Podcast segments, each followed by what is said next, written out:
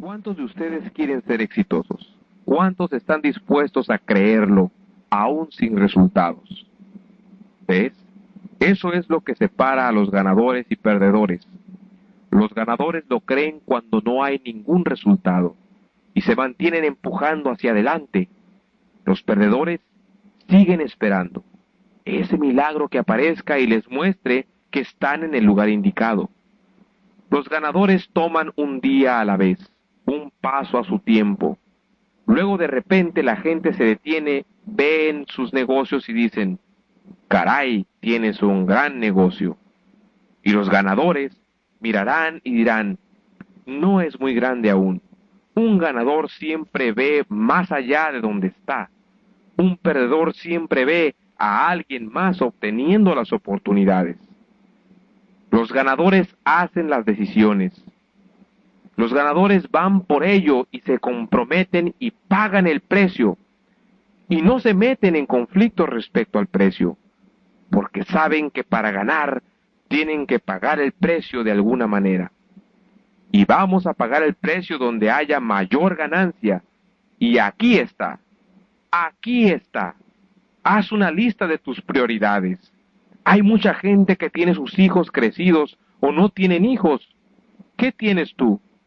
¿Ellos encajan en esas categorías? Y sabes, si mi corazón estaba comprometido para hacer eso, eso haría. Pero lo último en el mundo que quiero hacer es algo que alguien espera que haga porque me vería bien. Creo que la razón importante para hacer las cosas es porque será bueno para mí en algún momento. Como cuando tienes hijos, es importante ser buena madre y padre.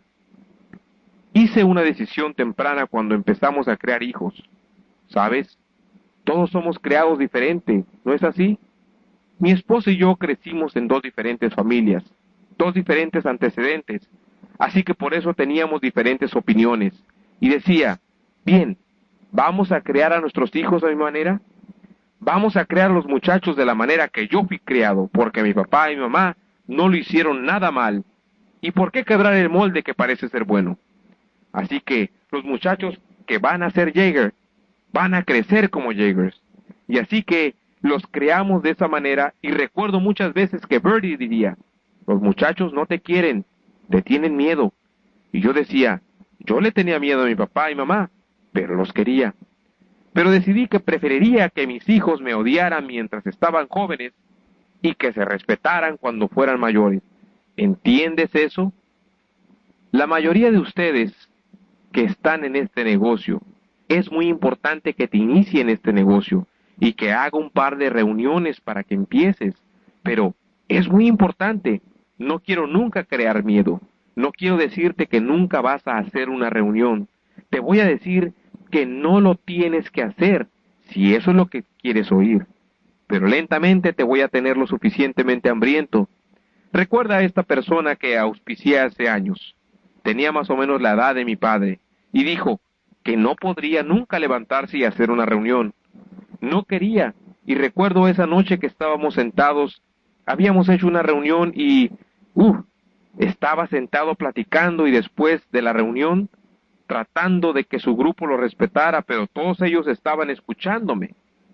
Nos subimos al carro y de regreso dije, Bob, déjame decirte algo. Por tanto, como siga dibujando el plan, tú ganarás dinero y yo tendré el respeto de la gente. La siguiente noche fuimos a una reunión. Dije, quiero que me presentes esta noche él estuvo pensando lo que le había dicho la noche anterior y lo volví a mencionar otra vez camino a la reunión. Se levantó a presentarme, pero se le olvidó presentarme. Solo se adelantó y dibujó el plan y todo. Y cuando terminó, empezó a hablar del éxito y dijo, Este es mi auspiciador, y él puede decirles en los próximos cinco minutos acerca de su éxito. Supe que había nacido un hombre. ¿Ves? ¿Por qué estaba dispuesto a tomar responsabilidad por su propio futuro y su propio éxito? ¿Ves por qué la clave de esto es que te puedo auspiciar y hacer todo por ti, pero estoy muy ocupado? Tienes suerte si puedes obtener un día de mí. Esto es si entraste hace 10 años. Si entraste ahora, mis diamantes pueden obtener de mí un día al mes. Digo, tengo cerca de 100 diamantes en la organización. Se hace muy difícil obtener de mi tiempo. Así que mm, tienes que aprender si vas a tener éxito en el manejo del sueño, manejo del tiempo, manejo del dinero, manejo de la gente. Cuando me reúno con dos personas, me siento y les digo, ¿sabes? Si realmente lo quieres hacer en grande en este negocio, tienes que aprender los hechos reales de la vida. Y esto es algo difícil, pero, ¿ves? Tienes que entender. Esta es tu mente consciente. Esta otra es tu mente subconsciente. ¿Correcto? La mente consciente es como un pizarrón. Puedes poner todas las metas y todo lo que quieras ahí. Debes actuar y hacer una lista de todo lo que vas a hacer hoy. Sales y lo haces. Y a la mitad del día tratas de recordar lo que pusiste ahí que se te olvidó del pizarrón. ¿Te das cuenta? Así que, para organizarte, tienes que aprender a desarrollar un hábito que le enseño a la gente y es obtener una agenda pequeña que puedas poner en tu bolsa. Antes de irte a acostar, en la noche lo escribes todo en esa agenda, lo que vas a hacer al día siguiente, ¿sabes? La mayoría de la gente se levanta en la mañana, se toma una taza de café o un cigarro, se sienta por ahí alrededor de una hora tratando de activar su cerebro antes de irse a acostar, su cerebro está funcionando a la mayor capacidad que ha estado funcionando todo el día y luego lo apaga. Se levanta en la mañana y toma de media hora a dos horas para activar el cerebro a capacidad. Si hacen una lista en la agenda de lo que quieren hacer la noche anterior, antes de irse a acostar, cuando despierten en la mañana, tienen su mente inmediatamente activa. Eso es dos horas de tiempo extra que la persona que hace eso obtiene. Así, dos horas por 300 días al año es tener 600 horas que tu competencia no aprendió a obtener. ¿Ves por qué has aprendido a manejar bien tu tiempo? Pero tienes que aprender que poner cosas en esta mente consciente no es lo que va a importar. Tienes que fijar o profundizar las cosas al subconsciente. Eso nos da las mismas metas de orientación en otras cosas en la vida que son importantes para nosotros. Y he aprendido cómo hacer eso. No pongo ninguna fotos en el refrigerador. Nunca lo he hecho. Nunca ha sido mi enseñanza poner fotos en mi refrigerador. ¿Sabes? Es algo como el cortejo. Ves una linda muchacha y piensas, oh, realmente se ve bonita. Me gustaría una cita con ella. Y no estás listo para casarte, pero se ve bonita. Así que solo una cita, luego otra cita, luego otra cita, y piensas, bueno, muchos muchachos la están mirando, mejor me comprometo, mejor la amarro. Mis metas. Bueno, vamos a fijar una fecha para el matrimonio, asegurar mis metas. ¿Ves? ¿Por qué era solo una muchacha bonita cuando la viste en la escuela o donde sea? Pero una vez que le tomaste las manos y la besaste y has tenido un par de citas con ella, no era solo una muchacha bonita, era algo personal.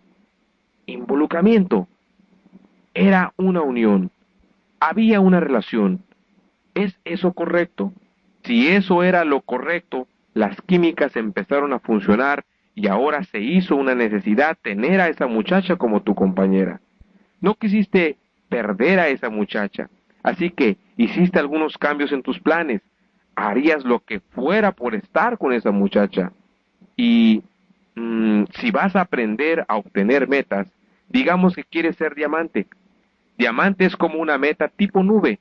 Es difícil de obtener. Así que cuando ves diamante, tienes que detenerte y pensar lo que es importante para ti. Diamante significa, por ejemplo, las abrazaderas dentales de tus hijos. ¿Es eso importante para ti? Si tienes hijos que necesitan abrazaderas, puede ser. Diamante significa una casa mejor, pero una casa mejor es algo así como una muchacha bonita con la que me quiero casar. Bueno, dime quién. Bueno, aún no la encuentro. No significa mucho. Así que tienen que encontrar una linda muchacha y tienen que tocarla y sentir y tienen que besarla y tienes que tomar sus manos. Tienes que aprender. Yo solía tener un hábito cuando vivía en Roma, Nueva York. Había dos casas de sueño. Una era la casa de sueño de mi esposa y la otra era la mía. Y estaba dispuesto a tomar cualquiera. Era seguir adelante, pero solía ir tras cada reunión y solía ir a sentarme cuando menos cinco minutos frente a cada casa. Cuando menos cinco minutos. Y solo las miraba. Estaba metiendo esa casa en mi subconsciente. Ahora voy a la agencia de Cadillac cada noche después de cada reunión y miraba a los Cadillac nuevos que ellos tenían como si no los hubiera visto antes y estaba poniendo eso en esa mente subconsciente, estaba cortejando esas casas, cortejando esos carros, justo como cortejé a mis novias, poniéndolas ahí, donde no era asunto de que sería bueno si pudiéramos alguna vez tenerlo, sino tengo que tenerlos, los estaba tomando de un deseo a querer, a necesitar. Cuando empiezas a necesitar algo, lo vas a obtener muy pronto, cuando realmente lo necesitas mucho. ¿Ves?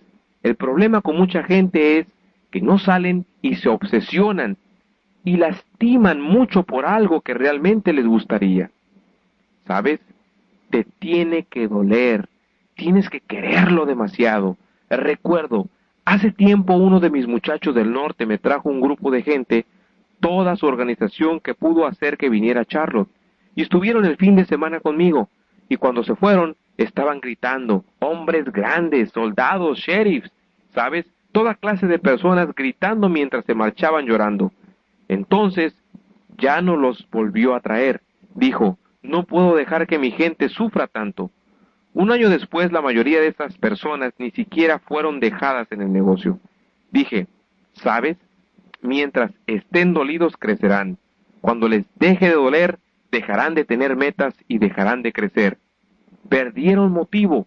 Entonces, una de las mejores cosas que puedo hacer es traerte a un campo que no puedas pagar, dejarte mirarlo, dejarte tocarlo y luego alejarte Recuerdo antes cuando solía vender carros, antes cuando tenía, creo, 18 o 19 años de edad. Cuando empecé vendiendo carros, lo que hacía era seguir las reglas. Las reglas eran muy simples.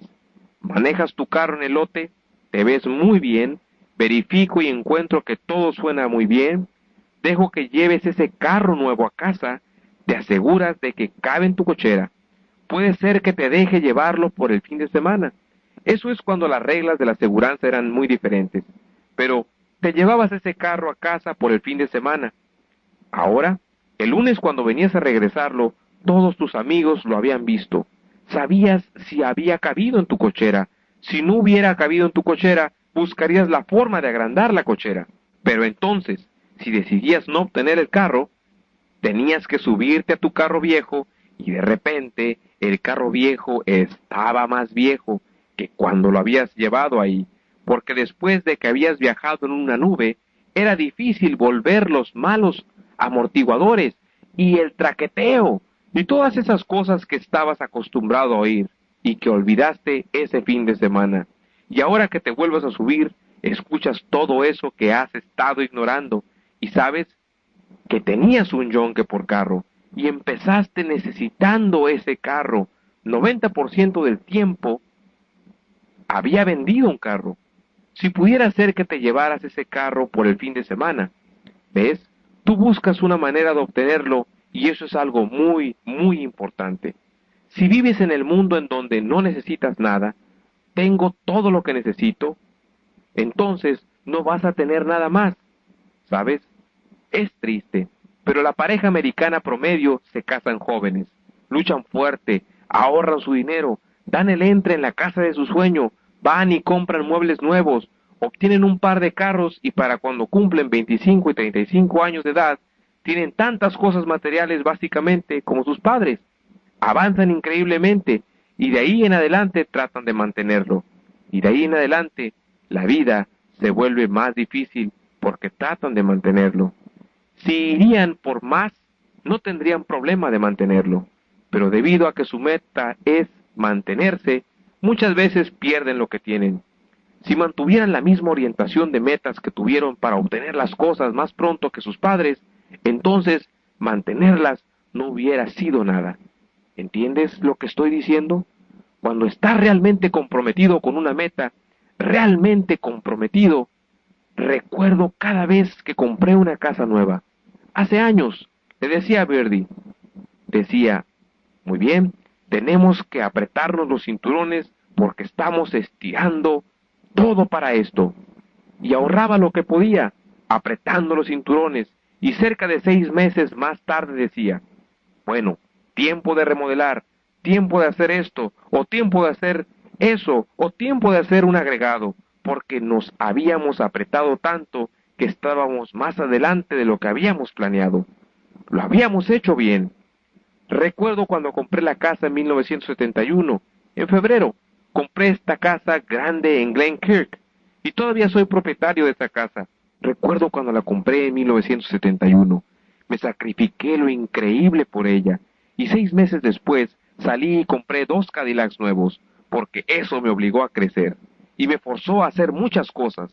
Desde luego, gané lo doble en el tiempo que me cambié ahí, y tenía todo a mi favor. Pero eso es algo importante.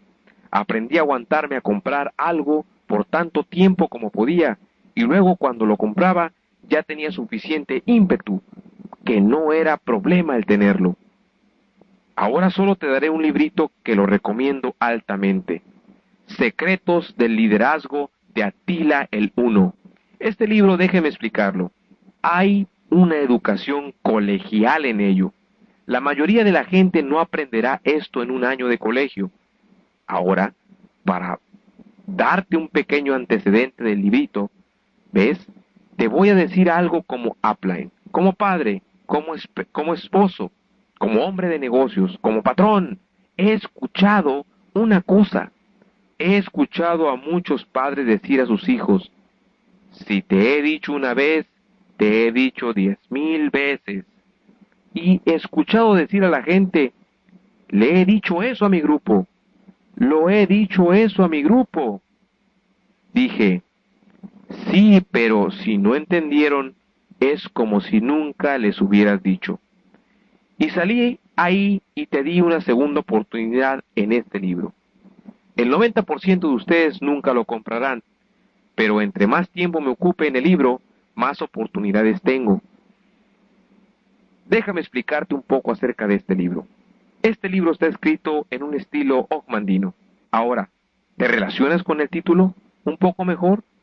Ogmandino no escribió este libro, fue escrito por Wes Roberts, PhD. Él estuvo en la milicia por un largo periodo de tiempo y muchos de los libros eran como pequeños libros, pequeños capítulos que escribió, que mandaría a un comandante quien les daba un poco de fondo se hizo muy conocido por estos pequeños pasajes y muchos le pidieron que escribiera un libro, que lo pusiera en forma de libro por el aspecto de liderazgo en él. Es un libro tan simple que vas a tener que leerlo dos o tres veces para entenderlo. Es tan simple pero está tan lleno de material que te sentarás ahí y entenderás todo mientras lo repasas. Y si te sientas y lees esto por decir cinco horas, digo, te sientas en el cuarto por cinco horas y lo lees, y diría, regresas y vas a decir, ¿qué piensas del libro?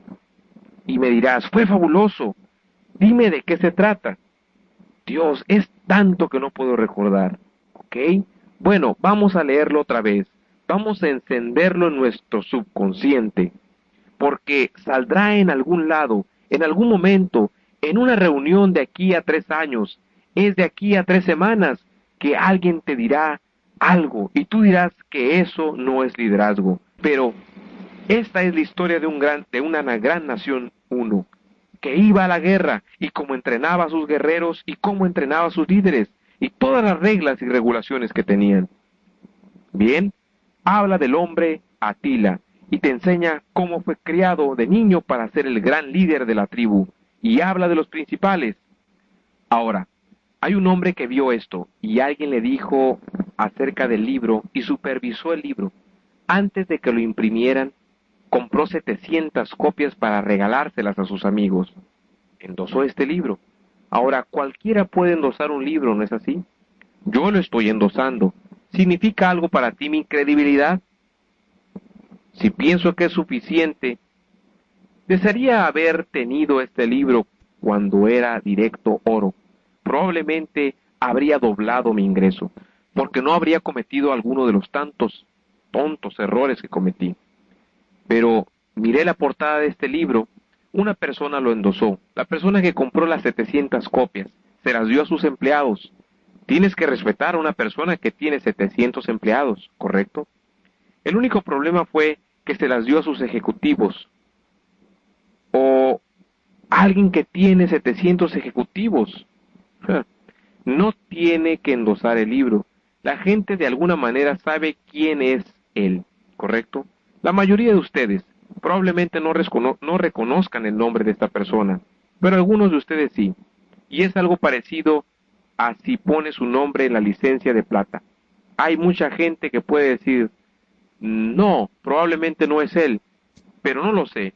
¿Cuántos de ustedes han oído hablar de H. Ross Perot, endosador de la portada? ¿Creen que sabe un poco de liderazgo? Dice, un gran libro, los principios son ilimitados. Eso debe ser suficiente para que compres el libro, porque es uno de los hombres más ricos del mundo, ¿correcto? Piensa que tiene buenos principios. Bueno, sí, este libro tiene más endosamientos que cualquier otro libro que he leído. Hay una persona aquí que dice, fantástico. Es todo lo que dice, fantástico. Tom Peters, coautor de En Busca de la Excelencia, uno de los libros más vendidos en América en los últimos años. Excelente para la inspiración. Te ayudará a obtener lo máximo de tu potencial de liderazgo. Wayne W. Dwyer, PhD, autor de Tus Zonas Erróneas. Delicioso, William K. Kurz, presidente de Adolf Kurz Company. ¿Es rico? ¿Necesita endosar el libro a alguien? ¿Ves? Esta gente está en altos niveles de liderazgo, soberbio, provoca la reflexión, entretenido y fácil de leer, adecuadamente agudo para alguien en una posición de liderazgo, lleno de sabiduría. Scott de Garmo, editor en jefe de éxito. Brillante, muy preciso, lleno de sabiduría ganadora. Dennis Wakely, absolutamente un clásico, debería ser leído. Joe Theismann, ex mariscal de campo de los Pieles Rojas de Washington. La peor parte de este libro es que en las primeras dos páginas hay más endosos. ¿Alguna vez has oído del libro llamado Llámame Roger? de Albert Lee es, déjame ver, ¿has oído de John C. Doc Mason, general brigadier de las Fuerzas Armadas de Estados Unidos? Él dice, es buen humor, está bien hecho y ayuda a la reflexión interior. Es una manera única de obtener técnicas de liderazgo en forma leíble. Y estos endosos siguen y siguen. Por ejemplo, Victor Kamen, ¿sabes quién es? Él lo endosó. Eso digo. Eso, páginas de endoso. Tienes que leer el libro. Lo vale. Se lo puedes pedir al upline. Hoy te voy a presentar un par de libros. Riqueza sin riesgo. ¿Lo has visto? Un libro muy vendido. Te enseña un buen manejo del dinero. Le ha dado uno de estos a cada uno de mis hijos y a todos los vicepresidentes de mis compañías. Es un bestseller número uno nacional. Un libro caliente.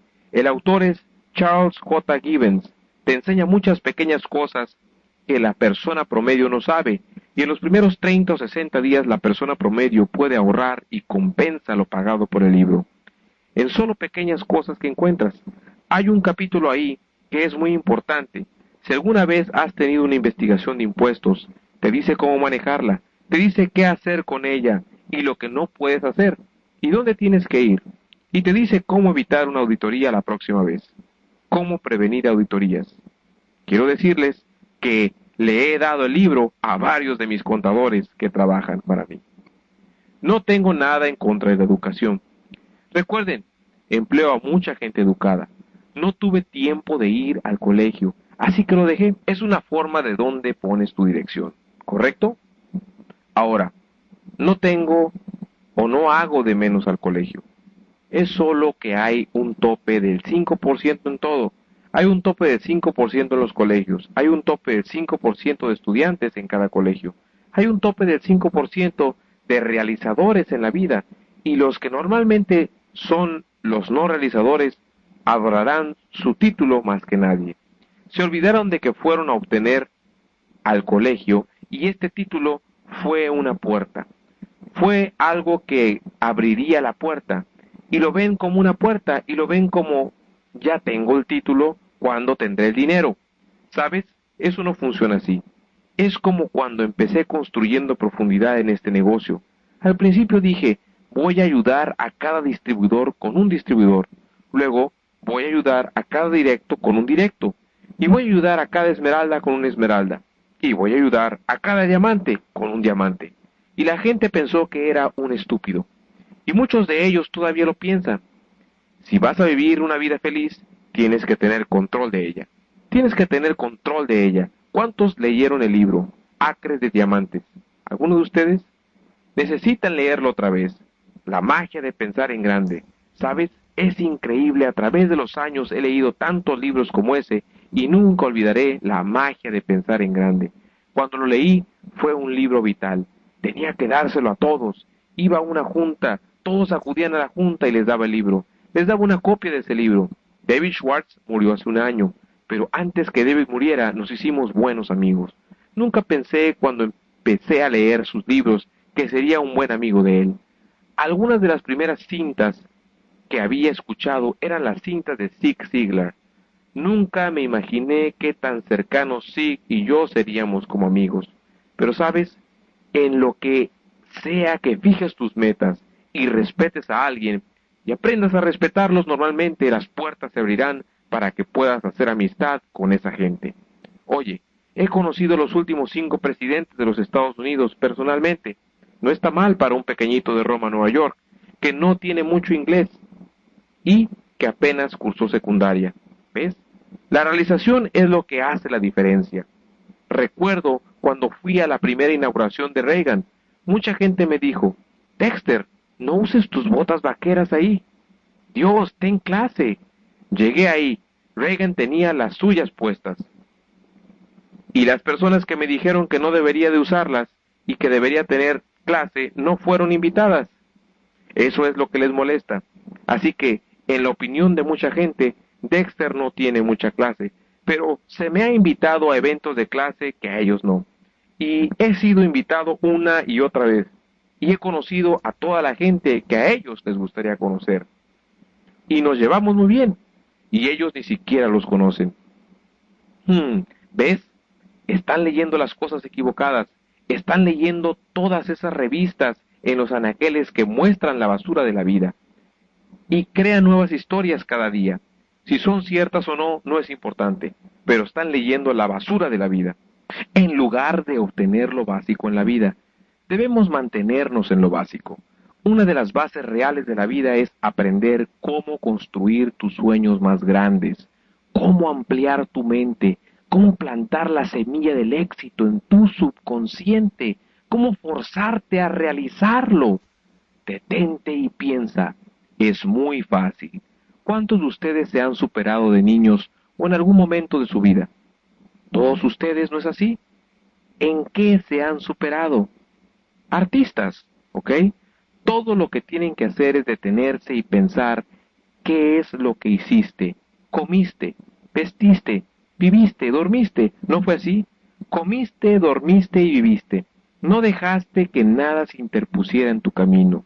No importa dónde alguien haya sido exitoso, se han superado. No dejaron que nada se interpusiera en su camino. Entonces, ¿qué pasa? Entras a este negocio, vas a la reunión familiar de Navidad y todos dicen, no quiero escuchar de Amway, eso es de lo que siempre hablas. Dices, sí, bueno, es algo así como mi arte. Eso es todo lo que pensaba y hablaba antes. Cada área en que fue exitoso, tú sabes, cuando salía con mi chica especial, es todo lo que yo hablaba. Cuando iba tras cierta clase de carro, era todo en lo que pensaba y hablaba. La única cosa es que, de alguna manera, puedes olfatear que el éxito me va a llegar y te molesta. ¿ah? Es irritante cuando tenemos motivos individuales y la mayoría de la gente está confundida, les irrita cuántas personas han hecho deporte de un tipo u otro y han sido buenas. Tuvo que ser motivo individual, ¿correcto? Yo no hice deporte, el único deporte que hice fueron muchachas. Imaginé trabajar y ganar dinero para pasear a las muchachas y luego hacer deporte. Imaginé que si trabajaba para ganar dinero y hacía deporte, entonces tenía que renunciar a las muchachas. Imaginé que tenía que renunciar al trabajo. Así que, si hacía deporte, podía salir con las muchachas, excepto que tendría que ser una sanguijuela, y eso no iría con mi machismo. Así que imaginé que los deportes era lo más apropiado a renunciar porque el trabajo significaba un ingreso y las muchachas eran lo que yo quería. Estaba en la escuela para conocer muchachas, no para obtener calificaciones, ¿ok? Tienes que saber para lo que estás ahí. Y entonces no te afecta en nada tu imagen personal cuando caminas y te das cuenta que no eras el mejor estudiante. Era uno de esos estudiantes que hacía que lo mejor de la clase ocurriera. Si no hay clases en el fondo, no la hay arriba. Así que si no fuera por una bola de muchachos como yo, no habría una clase alta. Pero también aprendí y entendí que los estudiantes de calificaciones A y B normalmente trabajan para los estudiantes de calificaciones C y D. Y aprendí eso pronto. No quise convertirme en un estudiante A y B. No me preocupaban los trabajos temporales, pero eventualmente quería ser el patrón y ser dueño de la compañía. Así podría emplear a los estudiantes A y B. Ya sabes cómo es. Normalmente los muchachos que no la hacen en la escuela salen y les tumban los dientes, dejan la escuela antes de la secundaria o, en la secundaria, mientras los otros amigos van y obtienen títulos colegiales de cuatro, seis y ocho años. Y esos muchachos que salen y son usados se dan cuenta que no pudieron hacerla porque no tuvieron una educación, Así que optaron por empezar su propio negocio, porque no pueden ganar dinero. Así que, para cuando sus amigos salen del colegio, obtienen un trabajo laborando para los que se salieron. Es por eso que siempre me he reído.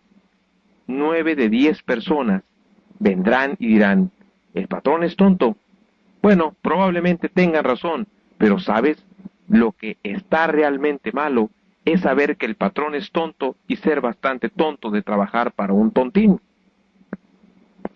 Digo, si es tan tonto, si es tan tonto, ¿por qué no eres el patrón? ¿Y sabes cuál es la verdad? Todos somos tontos de alguna manera. Todos tenemos momentos sosos en la vida. Todos tenemos dones y talentos. Y si somos realmente listos, apreciamos el talento de otra gente y no los envidiamos.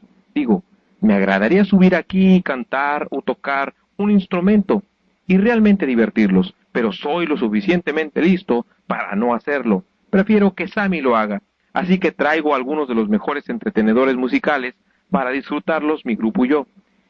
En vez de aparecer como un tonto y dejar que el talento de otra gente me haga ver bien, ¿entiendes? Eso es manejo. Eres listo cuando te das cuenta qué tan tonto eres. Eres realmente listo cuando sabes tus debilidades y tus fuerzas. Eres realmente estúpido cuando no puedes darte cuenta de tus debilidades. Tienes éxito en tu fortaleza y en tu debilidad los haces más fuertes, pero asignas esa área a alguien que es mejor que tú en ello. ¿Entiendes eso? ¿Sabes que tenemos que aprender a soñar? Aquí está un libro que puedes leer. El reporte de Rob tiene algunos carros y un poco de otras muchas cosas. Aquí hay un libro mejor, ¿Te gustan los carros? Este es otro reporte de Rob. Saqué uno de mi cuarto. El registro de DuPont está lleno de carros, todo tipo de carros exóticos en que pudieras pensar. Tiene precios bajos, más fotos. Digo, es una publicación realmente buena. ¿Sabes? Es importante mantener cosas como esta para que tu grupo pueda soñar, para que tú puedas soñar. ¿Sabes? Siempre tenía algunos ahí cerca del cuarto de productos. Pongo frases en la pared, toda clase de dichos. ¿Sabes? Pequeñas cosas como, no es la estatura del hombre de la pelea, es la estatura de la pelea en el hombre. Bien, probablemente tengo tres, cuatrocientos dichos diferentes amontonados en la pared. Así que cuando la gente está ahí sentada, solo ven positivo, positivo, positivo, positivo. Más libros de sueño, libros de casas, lo que sea. Dejen que los vean. Yo los veo e incrementan mis metas y sueños. Ellos los miran y quizás incrementen los de ellos, pero quise mantener alimentada esa cosa más preciada llamada mente. ¿Sabes? El hombre promedio entre las edades de 35 y 40 años, su mente cae a un nivel de sexto o octavo grado, porque no la ha ejercitado. La persona promedio no lee un buen libro. No lee un buen libro al año, porque hay gente que se supera en diferentes áreas, porque decidieron especializarse en esa área. Si tú decides especializarte en este negocio, decides que vas a auspiciar más gente y mantenerlas y hacerlas soñar mejor, les vas a enseñar más y las vas a involucrar en los libros correctos y las cintas correctas y los vas a involucrar en las funciones correctas. La mayoría de la gente nunca reconocerá eso. Solo otros líderes, solo otros líderes sabrán lo que estás haciendo. Pero un día serás uno de los ricos suertudos. El liderazgo es el mismo en todas las áreas, muchachos. Lo desarrollas paso a paso. ¿Sabes? No hay problema si te caes, por tanto como te vuelvas a levantar. El problema con alguna gente es que se mantienen abajo. Si aprendes de lo mejor, te conviertes en lo mejor, por tanto como te comprometas. No me importa si escoges no hacerlo en este negocio, es tu decisión. ¿Sabes? Como dije, es tu decisión si quieres hacerlo o no. No me importa si escoges no hacerlo. El problema me molestaría si es que culparas a alguien por no hacerlo. Podemos culpar a alguien todo lo que queramos. Esas son niñerías. Eres ahora un adulto. Eres un adulto. Otros te pueden ayudar, pero tú tienes que tomar la decisión. Si a todos los que enseñé o ayudé con algo en el negocio me escucharon totalmente, tendría más de 100 diamantes auspiciados personalmente y cien mil de ellos en profundidad. Pero la mayoría de la gente no escucha, solo parece que lo hacen. Así que, si estás realmente hambriento y dispuesto a comprometerte y dispuesto a aprender, recuerda, nada ocurre de la noche a la mañana. La gente que realmente se hace rica es la gente constante.